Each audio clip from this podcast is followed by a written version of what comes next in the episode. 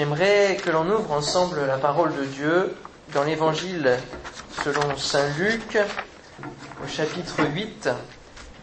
Je pense, comme moi, que vous traversez des tempêtes dans votre vie, que la vie n'est pas un long fleuve tranquille, n'est pas un chemin parsemé de roses, mais qu'il y a de temps en temps, voire souvent, pour certains, des épreuves, des tempêtes qui balayent notre vie.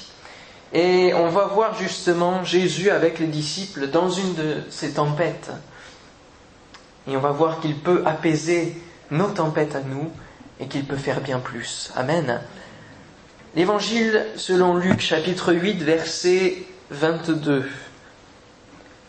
Évangile selon Luc chapitre 8 verset 22. Un jour, Jésus monta dans une barque avec ses disciples. Il leur dit, passons de l'autre côté du lac. Et ils partirent. Pendant qu'ils naviguaient, Jésus s'endormit. Un tourbillon fondit sur le lac, la barque se remplissait d'eau ils étaient en péril. Ils s'approchèrent et le réveillèrent en disant Maître, maître, nous périssons. S'étant réveillé, il menaça le vent et les flots qui s'apaisèrent et le calme revint. Puis il leur dit où est votre foi? Saisis de frayeur et d'étonnement, ils se dirent les uns aux autres Quel est donc celui-ci qui commande même au vent et à l'eau et à qui ils obéissent? Amen. Quelques versets qui sont le plus souvent intitulés comme la tempête apaisée. Et le titre de ce message, c'est plus qu'une tempête apaisée. Amen. Premièrement, à quoi peut ressembler notre vie. Ici, dans ce texte, au travers de ces versets, nous avons une image de ce que peut être la vie. La barque, c'est notre vie dans laquelle sont engagés les disciples et Jésus. La barque qui va voguer sur le lac, symbole de ce monde sur lequel nous voguons, monde instable, monde combien dangereux, dans lequel nous pouvons nous noyer. Et Jésus dira, passons de l'autre côté du lac. Et oui, parce que pour chacune de nos vies, c'est là la finalité. Il faut passer à l'autre extrémité de notre vie. Nous démarrons par la naissance et nous allons jusqu'à notre fin. Et nous voguons sur ce lac, sur cette mer, ce monde, au sein de notre vie, de notre barque. Voilà à quoi ressemble notre vie. Et c'est pour ça que notre vie essuie certaines tempêtes, comme je le disais en introduction. Elle essuie certaines tempêtes qui viennent faire tanguer la barque, faire tanguer notre vie. Alors à quoi ressemble notre vie? Certains pourront dire, aujourd'hui elle ne ressemble à rien. Il n'y a plus rien.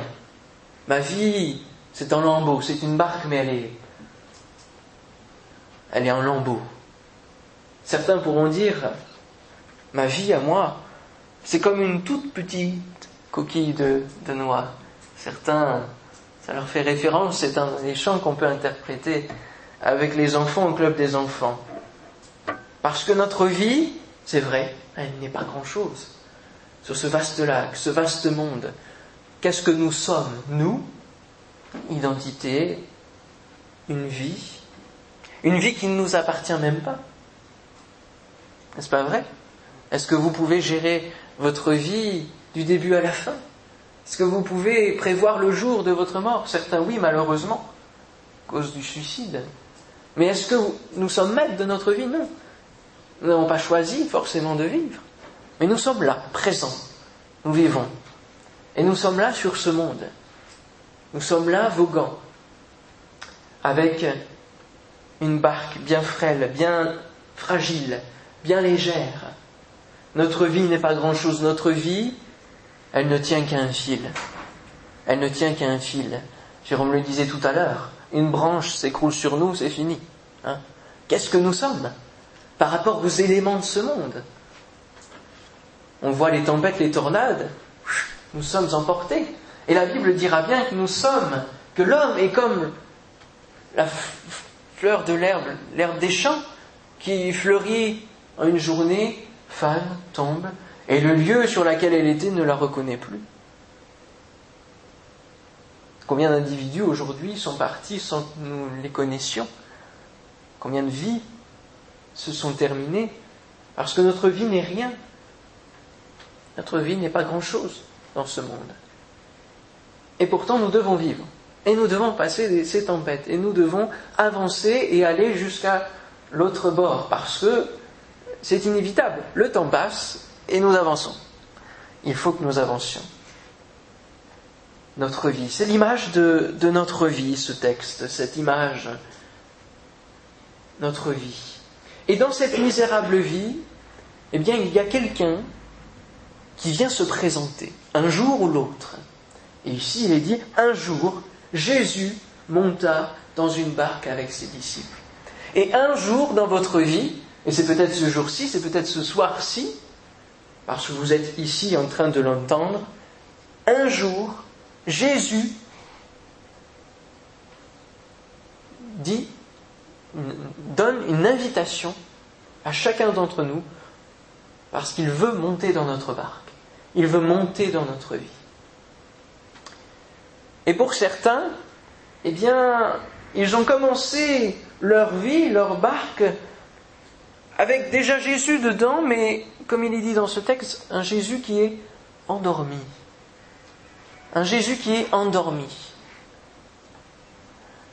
Ça peut être l'image de ceux qui n'ont pas choisi leur religion et à qui on leur a imposé ce Jésus, ce petit Jésus ou ce Jésus mort sur la croix, duquel ils ont été baptisés enfants et dans cette culture dans laquelle ils ont grandi. Ça peut être l'image de celui qui peut répondre à quelqu'un, oui, je suis, je suis chrétien, mais non pratiquant. Et oui, celui qui est chrétien non pratiquant, il a un Jésus qui est endormi dans sa vie. C'est-à-dire qu'il ne, pratique pas. Comment un chrétien ne peut pas pratiquer sa foi, ne peut pas vivre sa foi au quotidien? Ce n'est pas un chrétien. Et ce Jésus endormi peut être endormi dans votre vie, dans ma vie, si je n'y prends pas si je laisse cette invitation, cette pensée de l'éternité qui vient un jour dans ma vie de côté. Je la mets de côté. Je dirais, ça c'est pour plus tard, ce sera quand je serai plus grand, quand j'aurai réfléchi sur la vie, lorsque j'aurai fait un bout de chemin, lorsque j'aurai vogué par euh, mes propres efforts sur ce monde, lorsque j'aurai testé pas mal de choses, lorsque j'aurai testé pas mal de navigation, pas mal de, et vous pouvez vous retrouver avec un Jésus qui est endormi dans votre vie, qui n'a pas d'influence, qui ne va, pas, va pas vous gêner. Vous allez pouvoir faire tout ce que vous voulez, pas de souci, parce que vous l'avez laissé s'endormir. Et pourtant, dans nos vies, il y a ce jour. Et ce jour peut être répété au fur et à mesure des invitations que le Seigneur Jésus vous lance et qu'il vous lance encore ce soir, je veux monter dans ta barque. Et pourquoi fait-il cette, cette invitation, Jésus? Pourquoi veut-il absolument rentrer dans ma vie? Tout simplement parce qu'il veut votre bien. Amen. Parce qu'il vous aime et qu'il sait que ce monde est dangereux, que ce monde, eh bien, il y a des difficultés, que la vie n'est pas rose. Et pour cela, il a tous les bons conseils à vous donner pour arriver sain et sauf de l'autre côté de votre vie. Parce que, en arrivant de l'autre côté de votre vie, eh bien, le lac se termine, mais qu'est-ce qu'il y a derrière? Il y a une, une étendue de terre. Et cette étendue de terre peut être le symbole de l'éternité qui vient après la mort. Parce que la mort, ça se termine pas comme ça, va, on va au fond d'un trou, on ne sait pas où on va. On est venu, on est né, on a vécu, métro, boulot, dodo, et puis on s'en va, c'est fini. Ce serait, ce serait, à mon sens, amoindrir euh, notre vie quand même que de penser ça. Alors avez-vous réfléchi à cette éternité qui est au bout? À cette éternité qui est là? Parce que c'est pour cela que Jésus veut aujourd'hui entrer dans notre barque pour nous mener à bon port et nous donner une bonne éternité. Parce qu'avec euh, le monde et son influence, et celui qui l'influence, à savoir le diable, on ne va pas cacher les choses. Le diable qui veut une seule chose, notre destruction, comme le dit la Bible. Il cherche, il rôde comme un lion rugissant, cherchant qu'il dévorera. Il veut notre destruction parce que c'est, le prince du mensonge, c'est, celui qui, qui veut pour lui aussi notre vie, mais qui la veut pour qu'il y ait un véritable esclavage. Eh bien, lui, il veut nous noyer, il veut que notre barque euh, s'écroule, qu'il n'y ait plus rien et que nous sombrons au fond de la mer. On ne parle plus de nous, mais on n'a pas l'éternité que Jésus voudrait pour nous. On a une éternité dans les grincements, dans les pleurs, dans les regrets. Alors que faites-vous de cette invitation qu'il a Un jour Jésus monta dans la barque, dans une barque. Jésus veut monter dans ta barque, dans ma barque. Alléluia. Voilà à quoi ressemble notre vie et quelle est l'invitation qu'il a. Jésus veut monter dans notre barque. Mais peut-être que ce soir, vous reconnaissez que vous avez laissé Jésus s'endormir et que l'invitation, vous l'avez mise de côté. Mais aujourd'hui, vous êtes peut-être là ce soir parce qu'il y a une tempête. Un tourbillon fondit sur le lac. Un tourbillon, vous savez, ça vient brusquement. On en voit à Sainte-Honorine, là, tornade, dix minutes, tout est par terre. Un tourbillon survient brusquement. Et je suppose que vous ne prévoyez pas des tempêtes dans vos vies. Et que vous ne les attendez pas. Mais qu'elles arrivent quand même, comme des tourbillons, surgissant au plus mauvais moment en plus. Eh bien, ces tempêtes font que nous réfléchissons sur nous-mêmes. Nous réfléchissons sur nous-mêmes. Un tourbillon fondit sur le lac, la barque se remplissait d'eau et ils étaient en péril. Nous nous mettons à réfléchir à notre avenir d'un coup parce que nous sentons que nous sommes en difficulté et que si la barque se remplit d'eau, elle va euh, chuter, elle va, sombrer, que euh, si, le tourbillon continue, eh bien nous sommes en péril et que notre avenir est, est en jeu.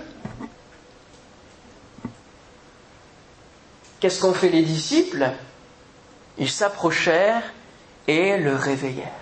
Ils ont réveillé Jésus, ils ont crié Maître, Maître, nous périssons. Ils se sont tournés vers la seule chose qu'ils connaissaient, vers celui qui pouvait peut-être faire quelque chose pour eux.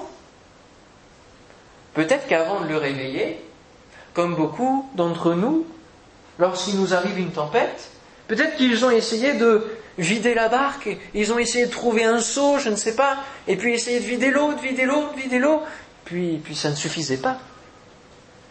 Et parfois, lorsqu'une tempête, lorsqu'une épreuve, une difficulté dans notre vie surgit, eh bien, nous essayons par tous nos propres efforts, par nous-mêmes, de nous sortir de cette situation, de, nous, nous débattons, mais pour quel résultat? Le même, le même. Et nous refusons d'appeler à l'aide. Pourquoi? Parce que nous sommes orgueilleux, reconnaissez-le, reconnaissons-le. On sortirait tout seul. Oh, j'ai pas besoin d'aide, moi, j'ai pas besoin d'aide. Hein? Et pourtant, ici, ils étaient tellement en péril qu'ils ont crié à Jésus, Maître, Maître, nous périssons. S'étant réveillé, il menaça le vent et les flots qui s'apaisèrent et le calme revint. Waouh Ça c'est quand même merveilleux. Vous avez déjà vu ça, vous? Un homme qui commande au flot, à la mer, au vent de se calmer, il dit silence, plus rien en un instant. Quel autre homme est capable d'une telle chose? Faisons le tour un instant dans notre tête. Allons voir qui pourrait. Personne. Jésus seul a pu calmer le vent et les flots. Et quand notre vie ne ressemble plus à rien, lorsque déjà les tempêtes ont fait leur ravage, eh bien, c'est là qu'on se dit que peut-être, peut-être, Dieu pourrait nous aider. Dieu là-haut, ce Dieu qu'on ne connaît pas trop, peut-être que lui pourrait nous aider. Alors certains vont prendre le mauvais chemin et vont aller voir par les voyants, ils vont aller voir par ceci, par cela, par euh, euh, différents moyens, par la zénitude, hein,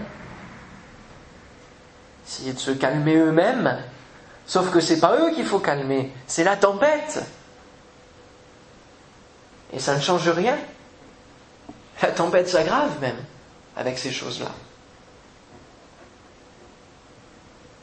Mais c'est souvent à cause des péripéties de la vie que nous allons chercher de l'aide là-haut.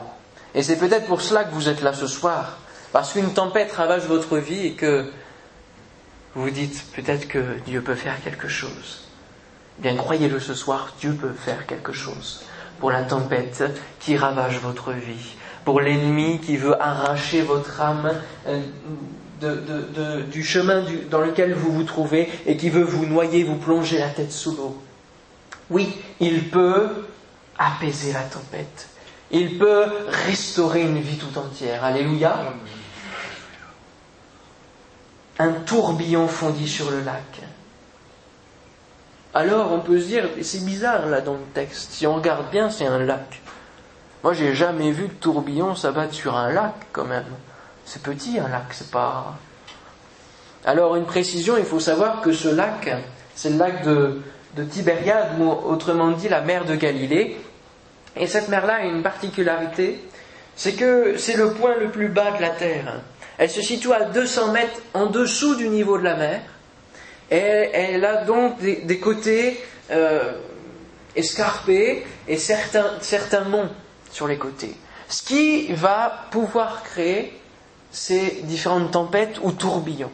Voilà pourquoi sur ce lac, il y a des tempêtes. Ce serait pour ceux qui diraient c'est louche cette histoire-là. Ça c'est, c'est une parabole, ça c'est une fable, c'est pas, c'est pas la vérité, ça c'est pas. Non, non, non. Les circonstances font que des tempêtes peuvent s'abattre sur un lac. Et des fois, nous-mêmes dans notre vie, on pourrait se dire, mais moi, il ne peut rien m'arriver, je suis à l'abri de tout. Et je crois qu'inconsciemment, dans chacun de nous, c'est ce qu'on se dit. Hein on se dit, bon, ça arrive toujours aux autres. Hmm. Jusqu'au jour où on est atteint. On est atteint par ces mêmes tempêtes. Ces tempêtes, ça peut être beaucoup de choses. Ça peut être le cancer, ça peut être une maladie.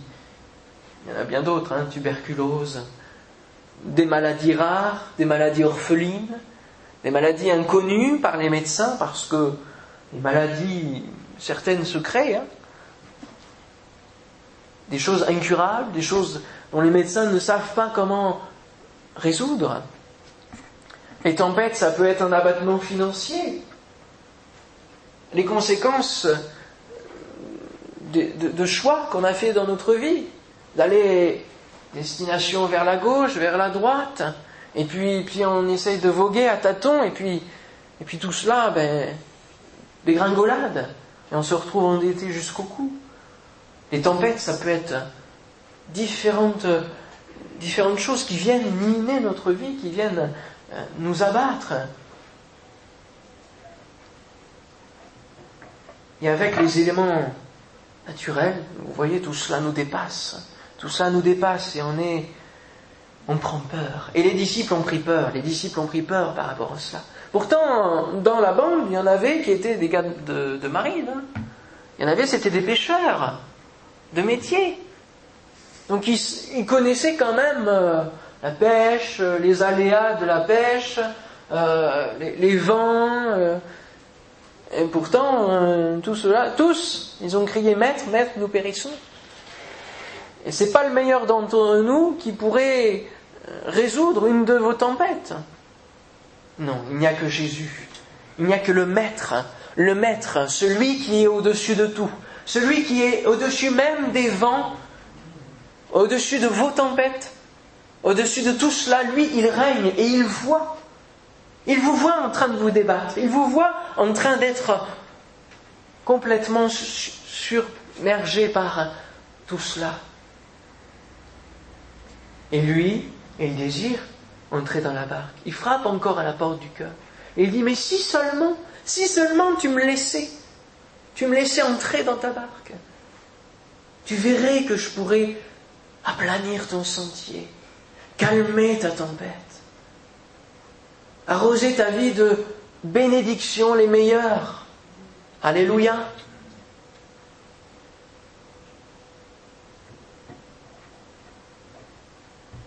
Dieu, dans son amour, répond au cri du malheureux. Amen. Et Jésus a répondu au cri des disciples, il s'est réveillé et il a calmé la tempête. Et parfois, certaines personnes peuvent venir à l'église, crier à Dieu parce qu'elles sont dans une tempête, dire Dieu, je t'aime, secours-moi, guéris-moi, bénis-moi, obtenir l'exaucement, et puis une fois qu'elles ont l'exaucement, Dieu, vous avez dit Qui? Non, je ne connais pas. Je connais pas. Je ne veux pas juger ces personnes-là parce qu'on pourrait tous être dans ces conditions, avoir ce type d'attitude. Mais regardez combien la grâce de Dieu est bonne. Il va bénir quand même. Il va faire grâce quand même. Alléluia. C'est merveilleux, n'est-ce pas? Amen. Et au final, nous ne connaissons pas Dieu. Et les disciples même ne connaissaient pas réellement qui était Jésus, qui était ce Jésus qui était dans cette barque. Ils ne le connaissaient pas, parce que dans le dernier verset, on l'a vu, euh, il leur dit où est votre foi? Et eux, saisis de frayeur, d'étonnement à, la vue de, ce miracle, ils se sont dit les uns aux autres, quel est donc celui-ci qui, qui arrive à commander au vent, à la mer, et puis que tout se calme, que, tout lui obéisse. Ils se sont rendus compte qu'il était réellement le Fils de Dieu. Et ce soir, frères et sœurs, chers amis, croyez-vous que Jésus est le Fils de Dieu? Le croyez-vous réellement? Alors, dans votre vie, vous devez vivre votre vie avec ce Jésus qui est le Fils de Dieu, c'est-à-dire quoi? Qu'il est celui qui peut être au-dessus de tout et qui peut nous donner la victoire, qui nous permet de marcher sur le scorpion, sur, sur les mauvaises choses. Ça symbolise les, mauvaises, les, mauvaises choses, les tempêtes qui s'abattent sur notre vie. Parce que même si Jésus ici lui-même l'a fait, a calmé la tempête, ce qu'il veut pour nous, c'est que nous, vivant avec lui, nous calmions la tempête à notre tour. Alléluia. Que nous ne permettions pas à l'ennemi qui veut notre mal de faire quoi que ce soit dans notre vie parce que nous appartenons à Dieu. Amen. Les disciples ne connaissaient pas qui était Jésus. Il faut croire que Jésus est le Fils de Dieu.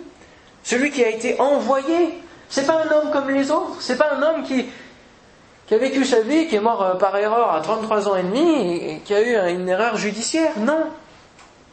C'est le Fils de Dieu qui est venu de lui-même pour nous, volontairement pour nous, pour balayer nos tempêtes à notre place. N'est-ce pas merveilleux? Alléluia. Il est venu pour prendre nos tempêtes, prendre nos maladies, prendre nos malheurs, prendre notre péché. Et oui, parce que si la vie est dure, c'est bien à cause de notre péché. C'est bien à cause de cela. C'est bien à cause de nos propres erreurs. C'est bien à cause de notre cœur qui est tortueux. C'est bien par le fait que nous avons rejeté Dieu un jour. Le péché. Jésus est venu prendre notre péché. La vie est dure, mais Dieu est bon, comme le dira euh, cette chanteuse chrétienne. Oui, Dieu est bon. Dans le psaume 69, verset 21, il est dit Ils mettent du fiel dans ma nourriture, et pour apaiser ma soif, ils m'abreuvent de vinaigre. C'est le supplice qu'a vécu Jésus-Christ à cause de nous, à cause de nos mauvais choix, à cause du fait que nous voulions naviguer par nous-mêmes. Les disciples, ils naviguaient, ah oui, mais ils n'ont pas laissé Jésus être le commandant de bord de leur vie. Et lorsque nous laissons Jésus être le maître de notre vie, eh bien, nous allons au bon port. Alléluia.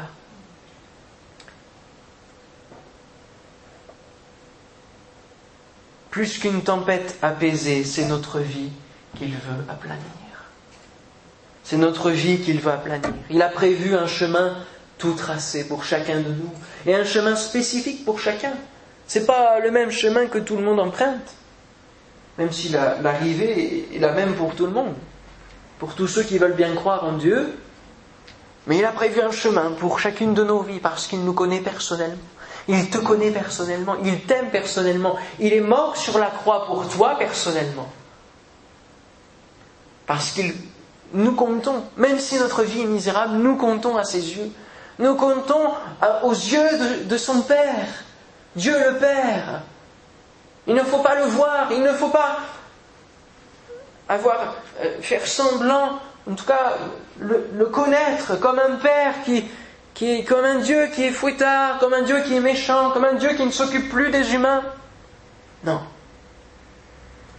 Mais il faut le voir comme un Père d'amour, comme un Dieu d'amour, comme un Dieu qui a bien voulu laisser son Fils venir sur cette terre, être rendu au rang de, de, l'être humain, la bassesse de l'être humain, prendre toute la bassesse de l'être humain pour nous élever. Alléluia. Pour nous donner une éternité, un bonheur éternel, la félicité. Amen. Dans ta bonté, tu nous exauces par des prodiges, dit le psaume 65. Dieu de notre salut, espoir de toutes les extrémités lointaines de la terre et de la mer. Il a fermi les montagnes par sa force, il est saint de puissance, il apaise le mugissement des mers, le mugissement de leurs flots et le tumulte des peuples. Dans le bruit de ce monde, une voix retentit, celle de Jésus. Ah, elle ne fait pas un grand bruit, non c'est pas une voix qui fait un grand bruit. C'est pas quelqu'un qui va s'imposer. Non, il va frapper doucement à la porte. Me laisses-tu entrer dans ta vie? Me laisses-tu entrer dans ton cœur? Je suis venu pour apaiser, pour calmer tes angoisses, pour chasser tes douleurs, pour chasser ta peur, pour faire des prodiges dans ton cœur, dans ta vie, pour guérir les souffrants, pour délivrer les captifs du péché. Alléluia. Vous savez, il y en a un sur les disciples, dans une autre tempête, dans, un autre épisode sur un lac, qui a cru que Jésus était le Fils de Dieu. Alors il a demandé quand même avant, si tu es le Fils de Dieu, euh, demande-moi de venir vers toi. C'est Pierre. Puis il a commencé à venir, parce que Jésus était le Fils de Dieu.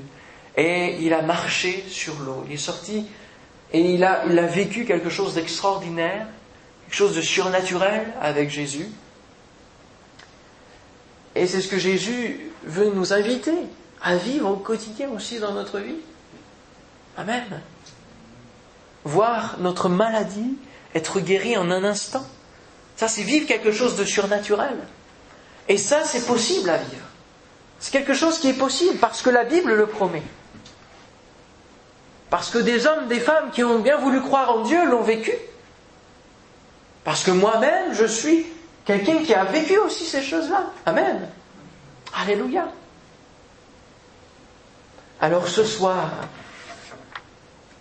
ne résiste plus. Aujourd'hui, n'endurcis pas ton cœur à l'invitation de Jésus à venir dans ta barque, à venir t'aider, à venir te sortir euh, de la boue du péché, de l'endroit dans lequel tu es venu t'échouer, de l'endroit dans lequel tu es venu faire naufrage. Ne résiste plus à cette voix. On va courber nos fronts ensemble.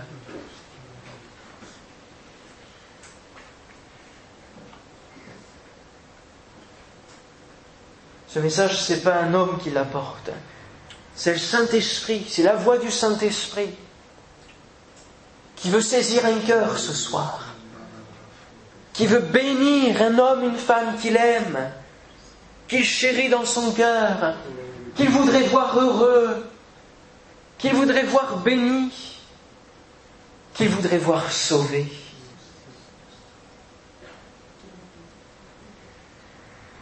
Dans quelque tempête que tu te trouves, et même si tu n'es pas pour l'instant dans une période de tempête, il en viendra. Ce n'est pas une prophétie, c'est la vie qui est comme ça. Et bien dans, dans ces moments-là, Jésus nous aide à traverser les tempêtes. Cette fois-ci, il a apaisé la tempête. Mais certaines fois, il faudra passer par des tempêtes pour notre maturité, pour que nous grandissions.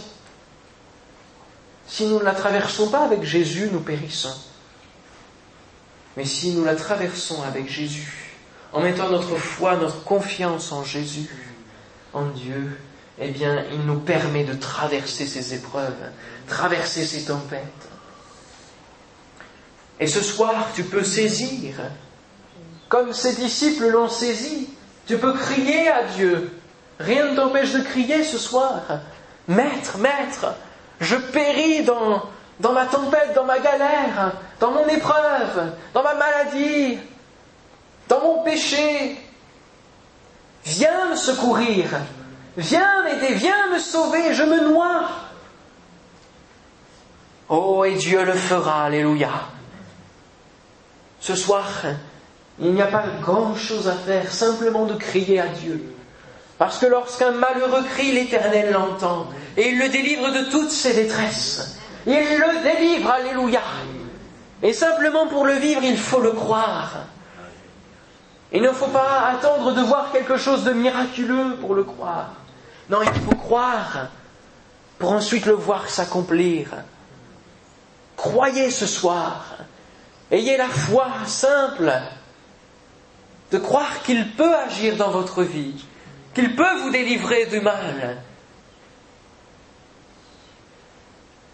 qu'il peut rendre cette parole prêchée ce soir vivante et la confirmer par des prodiges.